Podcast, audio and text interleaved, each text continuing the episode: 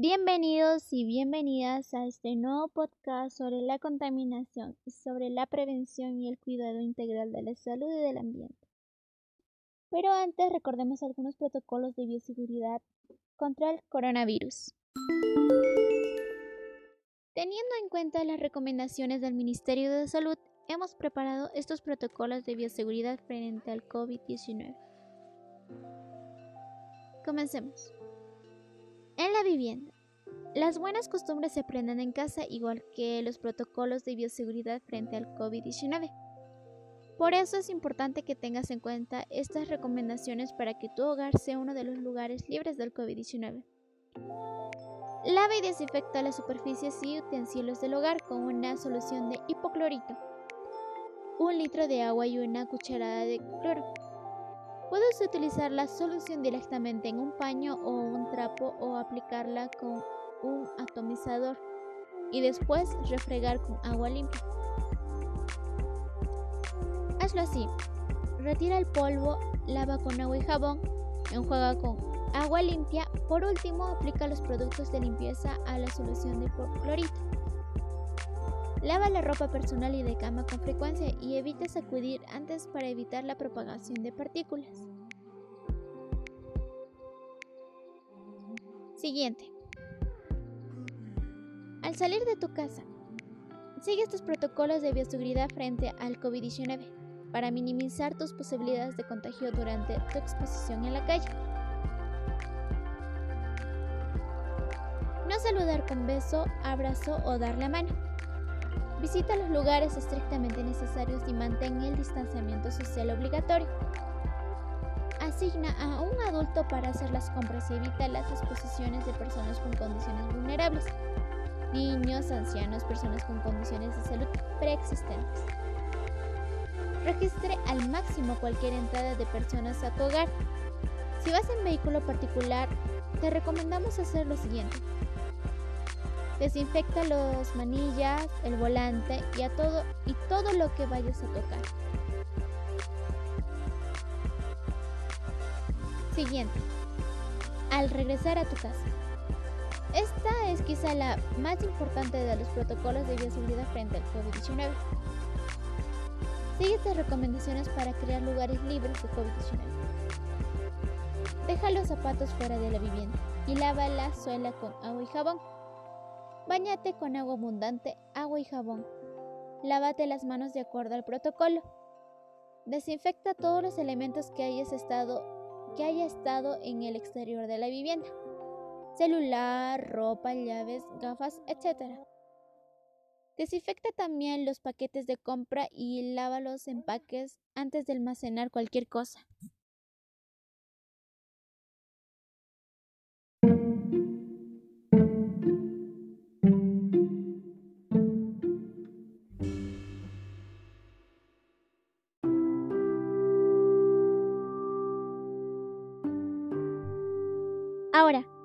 Soy una estudiante del glorioso Colegio Nacional José Domingo Chiquehuanca y estoy muy feliz de que estés aquí. Comencemos. La contaminación ambiental, la explotación y el agotamiento de los recursos naturales son algunos de los problemas originados principalmente por causas derivadas de la actividad humana. Las acciones irresponsables de muchos ciudadanos y ciudadanas han traído consecuencias graves al ambiente afectando en gran medida el bienestar de la población y a todo ser vivo que se encuentre habitando en ese entorno. Sin embargo, no solo son las actividades humanas que ocasionan este problema, también existen fuentes naturales que aportan a la contaminación ambiental. Por ello es importante proponer acciones que reduzcan los altos índices de contaminación provocados por acciones irresponsables de la sociedad y así causar un menor efecto en las fuentes naturales. Ahora pasaremos a la lectura sobre qué es la contaminación ambiental.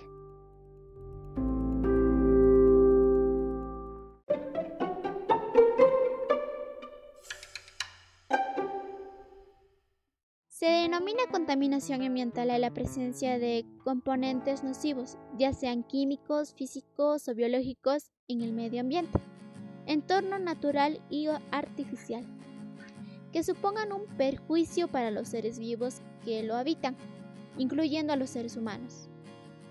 La contaminación ambiental está originada principalmente por causas derivadas de la actividad humana, como ya sabemos, como la emisión a la atmósfera de gases de efecto invernadero o la explotación de desmedida de recursos naturales. Ahora sepamos algunas causas de la contaminación ambiental. Las fuentes antropogénicas que generan mayor contaminación ambiental son las siguientes. Tala excesiva de árboles, emisiones y vertidos industriales a la atmósfera y a la hidrosfera, la extracción, procesamiento y refinamiento de combustibles fósiles, petróleo, carbón y gas natural. Producción de energía con combustibles fósiles y otras fuentes no renovables. Uso excesivo de automóviles y otros medios de transporte impulsado por gasolina. Uso indiscriminado de plásticos y otros materiales derivados del petróleo. Y liberación de plásticos y objetos no biodegradables en espacios naturales. Consecuencias de la contaminación ambiental. Una de las principales consecuencias de la contaminación ambiental es el calentamiento global, también conocido como cambio climático, por el cual la temperatura del planeta va aumentando de manera progresiva, tanto la temperatura atmosférica como la de mares y océanos. La contaminación ambiental supone un riesgo para la salud de los seres vivos que habitan los ecosistemas contaminados, incluyendo a los seres humanos. Además, la tala indiscriminada de explotación excesiva de los recursos naturales y la emisión de contaminantes al medio ambiente, gases a la atmósfera, vertidos en medios acuáticos, residuos sólidos, provoca la destrucción de ecosistemas. De esta forma, muchas especies de animales y plantas ven como su hábitat natural se va reduciendo cada vez más, pudiendo llegar a provocar incluso su extinción.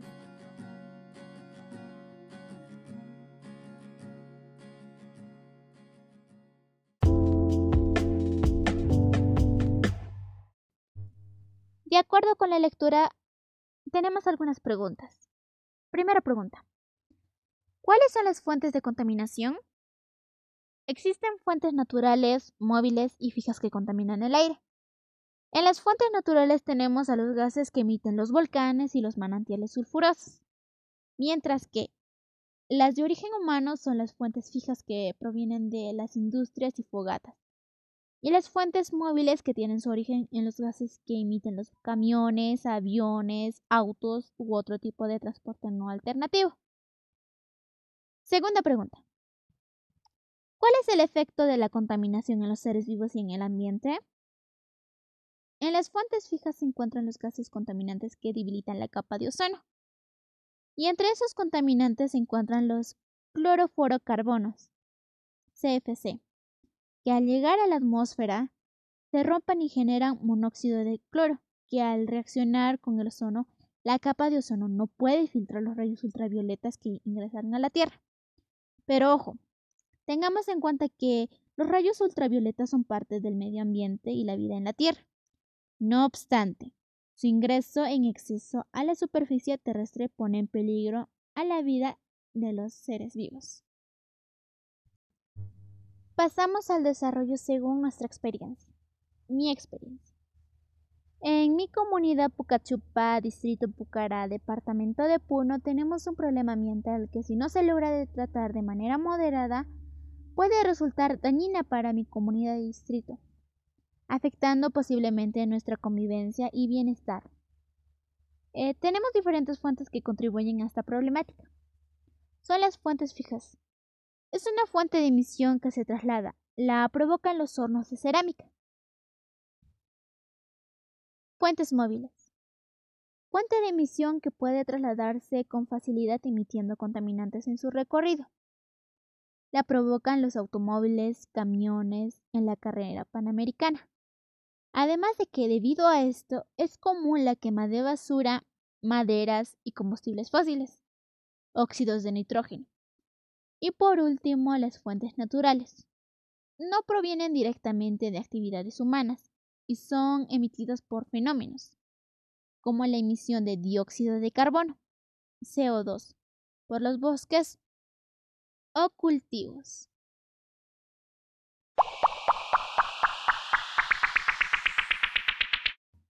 Ahora tenemos un reto mayor, reconocer qué tipo de contaminación ambiental existe en nuestra comunidad o entorno. Por ello vamos a pasar a escuchar algunos audios sobre algunos tipos de contaminación ambiental.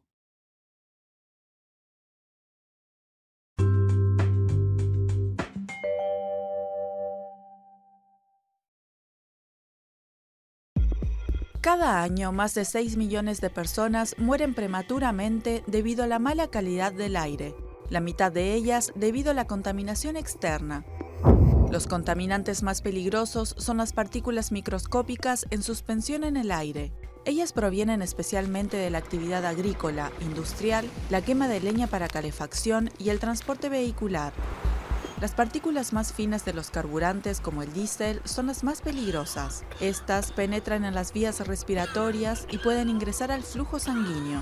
El ozono surge de reacciones químicas bajo el efecto del sol entre varios contaminantes, como el óxido de nitrógeno y los compuestos orgánicos volátiles. Las emisiones de ozono provienen especialmente del transporte, la agricultura y la industria. Este gas agresivo puede dañar la vegetación y afectar a personas, provocando inflamación de los pulmones y los bronquios. El óxido de nitrógeno se forma principalmente durante la combustión, como en los vehículos y las plantas eléctricas. La industria emite asimismo dióxido de azufre, benzina o amoníaco, y metales pesados como plomo, cadmio, níquel, arsénico y mercurio, que se acumulan en el organismo y pueden afectar las funciones respiratorias y el sistema nervioso.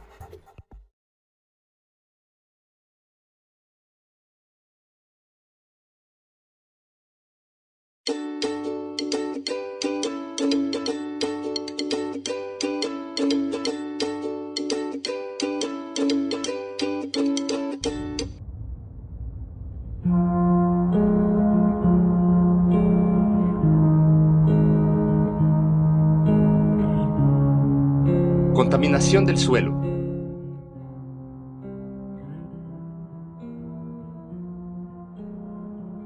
Se llama contaminación del suelo a la introducción a la superficie terrestre de sustancias y elementos ajenos a ella y que repercuten de manera negativa al volverse tóxicas para los organismos que la habitan.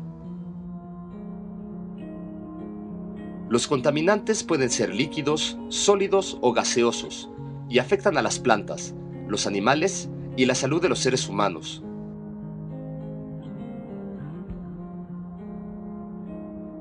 Algunas causas de la contaminación del suelo son las siguientes.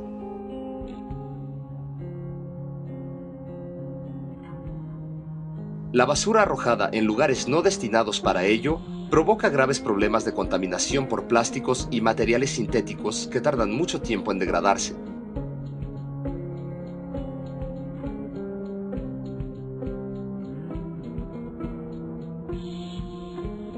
La liberación sin control por parte de las industrias de sus desechos tóxicos contamina los suelos y por filtración contamina también los cuerpos de agua de la región.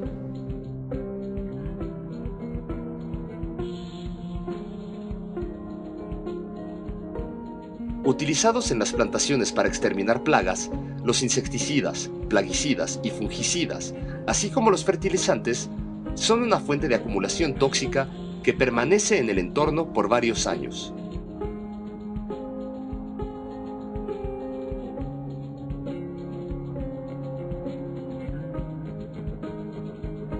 Las compañías mineras utilizan durante el proceso de extracción de metales sustancias como cianuro, plomo, arsénico, ácido sulfúrico y mercurio, las cuales resultan tóxicas para el medio ambiente. Consecuencias de la contaminación del suelo, Extinción de especies animales y vegetales.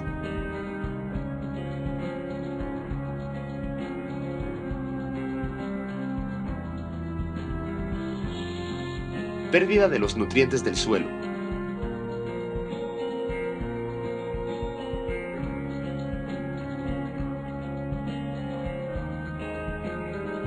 Interrupción de procesos biológicos.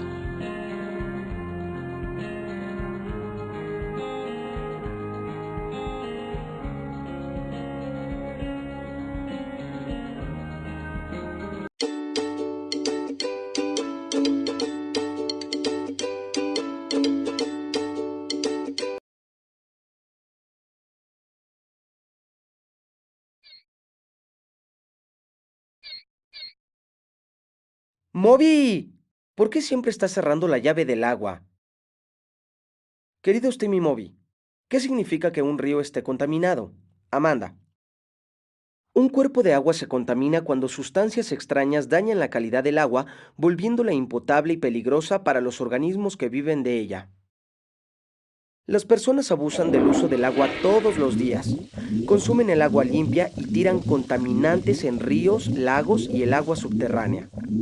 Todos los cuerpos de agua tienen cierta capacidad para defenderse contra las materias extrañas. Los desechos pueden disolverse o descomponerse, pueden dispersarse o extenderse, o pueden reciclarse en forma de alimento para plantas y microorganismos. Normalmente un cuerpo de agua puede neutralizar sustancias extrañas y la calidad del agua no se ve afectada, pero cuando no puede tratar todas las sustancias que se tiran en él, el agua se contamina. La contaminación puede entrar en un cuerpo de agua de varias maneras, como lluvia ácida, como suelo erosionado, como escurrimientos que contienen fertilizantes y pesticidas, como productos químicos desechados por las industrias o como aguas residuales u otros desechos de las ciudades. A veces la contaminación ni siquiera parece contaminación. Muchas veces las fábricas o las plantas de energía usan agua para enfriar su maquinaria. Cuando esa agua se desecha, está caliente. Si no hay suficiente espacio para que se disperse, calentará el cuerpo de agua y hará que la vida en ella crezca más rápidamente de lo normal. La contaminación térmica, como esta, puede erradicar a las especies del lugar y dejar demasiados nutrientes en el agua. Bueno, como quiera que empiece la contaminación del agua, termina de la misma manera. Cuando demasiadas sustancias extrañas están presentes en un cuerpo de agua, empieza a faltar oxígeno. Sin oxígeno, los organismos empiezan a morir y dejan su lugar a los microorganismos anaeróbicos que no necesitan oxígeno para vivir. Estos organismos liberan gases como el metano y el sulfuro de hidrógeno, y el cuerpo de agua, lleno de desechos, despide un olor muy desagradable. Bueno, no es culpa solo de las fábricas. Gracias a las leyes promulgadas en la década de los 70, hemos logrado reducir mucha de la contaminación que las compañías arrojaban al agua. Hoy en día, cada uno de nosotros, en sus actividades diarias, crea casi toda la contaminación del agua. Sí, tú también. Por suerte tenemos maneras de limpiar mucha de esa agua. Las plantas tratadoras de aguas residuales las purifican antes de devolverlas a los ríos y lagos, y los investigadores siempre están inventando maneras nuevas de reducir la contaminación del agua. Pero la mejor manera de ayudar es cuidando el agua. Después de todo no querrías tener que beber eso. Ah, ¿por eso cerraste la llave del agua? Ese no es nuestro suministro de agua. Nuestra agua viene del embalse, así que ya puedes abrir la llave.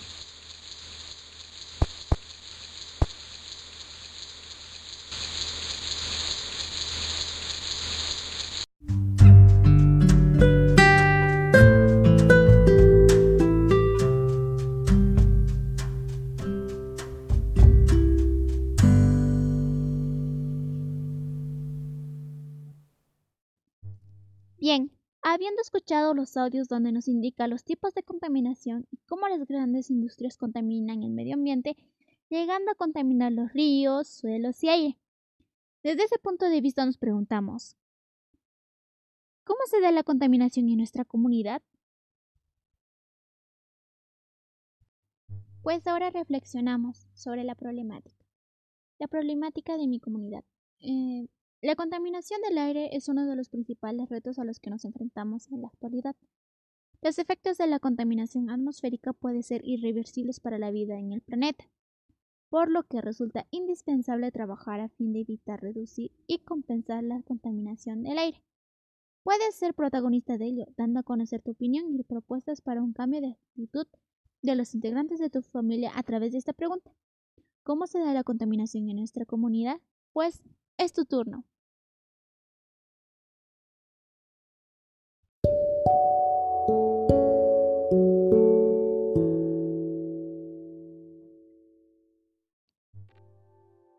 Consecuencia, debemos resaltar que es importante proponer acciones que reduzcan los altos índices de contaminación y comprometernos con su cumplimiento en favor del ambiente y la salud de todos los seres vivos. Por ello, te traemos algunas medidas para frenar la sobreexplotación de los recursos naturales. Leyes y políticas. Apoyar las iniciativas de desarrollo sostenible y protección del medio ambiente. Fomentar el saneamiento ambiental para mantener la salud de los ecosistemas. Apostar por las energías renovables y no contaminantes. Desarrollar legislación que regule la explotación de los recursos naturales, así como establecer el estudio del impacto ambiental como requisito imprescindible de todo proyecto. Concienciación. Impulsar el uso de transporte público y de la bicicleta. Fomentar la cultura del reciclaje. Reducir, reutilizar y reciclar. Promover la educación ambiental en las escuelas. Promocionar la agricultura y el turismo ecológico. Siguiente. Consumo responsable. Hacer un uso racional del agua y de la electricidad. Segundo, reducir la compra de productos innecesarios. Tercero, evitar el consumo de productos no biodegradables. Cuarto, optar preferentemente por productos locales o ecológicos.